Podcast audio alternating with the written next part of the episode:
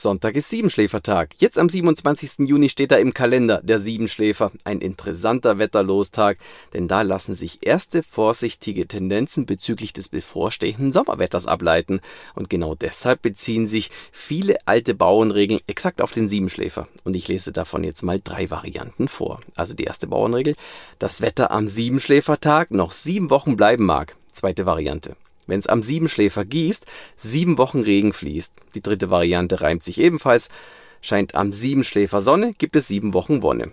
Diese drei Regeln haben eine Gemeinsamkeit und das ist die Erhaltungsneigung des Wetters, sprich das Wetter vom Siebenschläfertag soll sich die nächsten sieben Wochen eins zu eins fortsetzen. Was steht nun dahinter und was bedeutet das für unseren Sommer 2021? Ich komme gleich drauf zu sprechen. Zuvor kurz zur Begriffserklärung des Siebenschläfertages. Der Name hat nichts mit dem wahrhaft putzigen Nagetier zu tun, sondern mit einer Legende.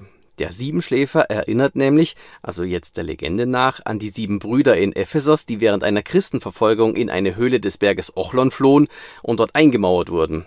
Im Jahr 446 sollen die sieben dann wieder zum Leben erwacht sein, um die Auferstehung der Toten zu bezeugen.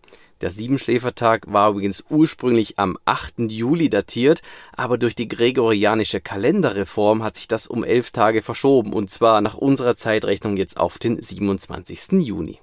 Die Trefferquote der Siebenschläferregel steht und fällt mit der Interpretation. Nimmt man die Siebenschläferregel wortwörtlich, dann funktioniert sie nicht. Einfaches Beispiel.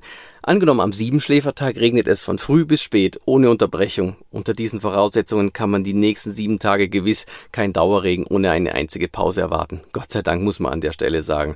Und im Umkehrschluss, wenn es jetzt am Siebenschläfertag wolkenlos ist, dann bleibt es auch nicht die nächsten sieben Wochen komplett wolkenlos. Aber es gibt einen sehr interessanten Ansatz und das ist die großräumige Wettersituation in Europa. Angenommen, Europa ist zum Siebenschläfertag unter leichtem Tiefdruckeinfluss, dann erhält sich das sehr gerne mal über die nächsten Wochen und dementsprechend verläuft dann der Sommer sehr gern mal so ein bisschen zu nass oder sogar deutlich zu nass und eben nicht zu heiß.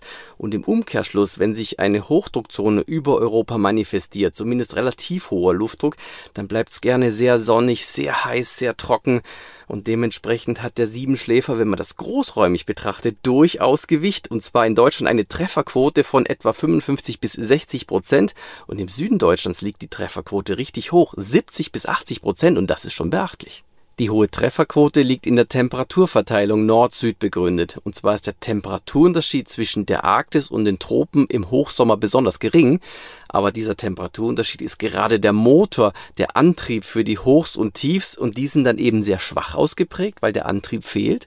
Und gleichzeitig ziehen diese Hochs und Tiefs nur außerordentlich langsam oder eben gar nicht. Dementsprechend ist es tendenziell unter Tiefdruckeinfluss wechselhaft und nicht heiß oder wenn sich Hochdrucklagen einrasten, dann eher trocken, wie wir es die vergangenen Jahre erlebt haben, dann sehr sonnig und dann teilweise wirklich auch extrem heiß. Nun, was erwarten wir 2021? Das ist jetzt eine spannende Frage. Alle, die Sonne und Wärme lieben, werden sich über das Wetter am Siebenschläfertag, also jetzt am 27. Juni, freuen, denn es gibt in Deutschland verbreitet blauen Himmel und dazu sommerliche Höchsttemperaturen von über 30 Grad am Rhein. Nun die spannende Frage, bleibt das Wetter vom Siebenschläfertag dann tatsächlich gemäß der Bauernregel die nächsten sieben Wochen erhalten? Und die Antwort ist klar, nein.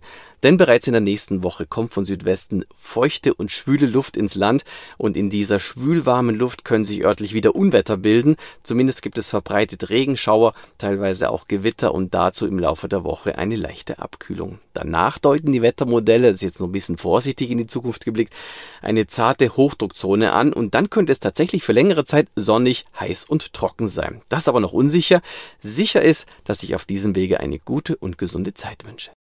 Unser Wettercom-Podcast erscheint wöchentlich. Jeden Samstag gibt es eine neue Folge auf YouTube, Spotify, iTunes, Deezer und vielen weiteren Podcast-Plattformen. Mit hochkarätigen Experten an meiner Seite werden alle möglichen Themen rund um Wetter und Klima tiefgreifend beleuchtet. Am besten sofort abonnieren, um keine Folge zu verpassen.